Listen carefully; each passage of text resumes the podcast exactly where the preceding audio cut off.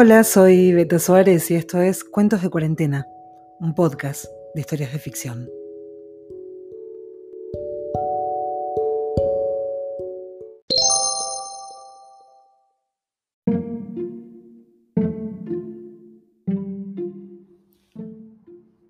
Leopoldo tiene todo listo. Solo falta encontrar el momento justo. Mejor correr el riesgo de ir preso que seguir así concluyó hace unos días, y empezó a darle forma a un plan de huida.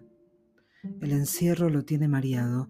En estos meses todos sus proyectos desaparecieron y lo que creía que era el futuro se le desvanece puertas adentro. Tanta decepción y tanto replanteo necesitan aire fresco. No es que no salió nunca más, pero esas salidas cronometradas y con permisos mezquinos son peores que no salir.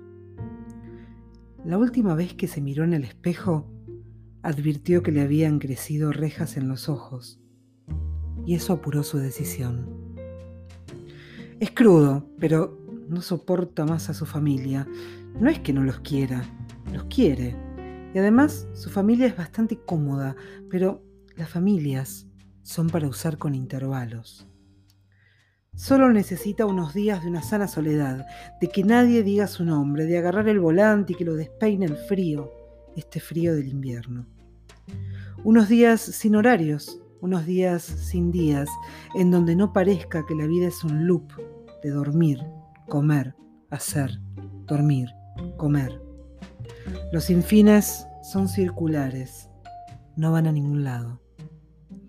A Leopoldo le habían dicho que la vida era otra cosa y él les había creído. Sabe, no puede decir que no, que cuando no lo vean habrá dolor y búsqueda. Pero tampoco es que no piense volver. Son solo unos días para acabar con el desquicio de vivir con desquiciados y con una rutina que no entiende del todo. Oscurece. Nunca se demoró tanto la noche y Leopoldo advierte como la casa empieza a respirar hondo, pesado, como solo se respira en el primer sueño de cada sueño. Es el momento y está listo. Camina pidiéndole al piso que no cruja, que sea cómplice de su necesidad y llega a la puerta. Ahí, advierte algo que no contempló en su plan magistral la altura de sus cuatro años y tres meses no es suficiente para alcanzar el llavero del que cuelgan brillantes las llaves de los adultos. Arrastra su mochila del hombre araña y se acuesta, como si nada hubiera pasado. Al ratito aparece su papá para arroparlo y Leopoldo se hace el dormido. Aprieta los ojos y se promete que pronto va a volver a la plaza cuando levanten la cuarentena o cuando crezca unos centímetros, lo que ocurra primero.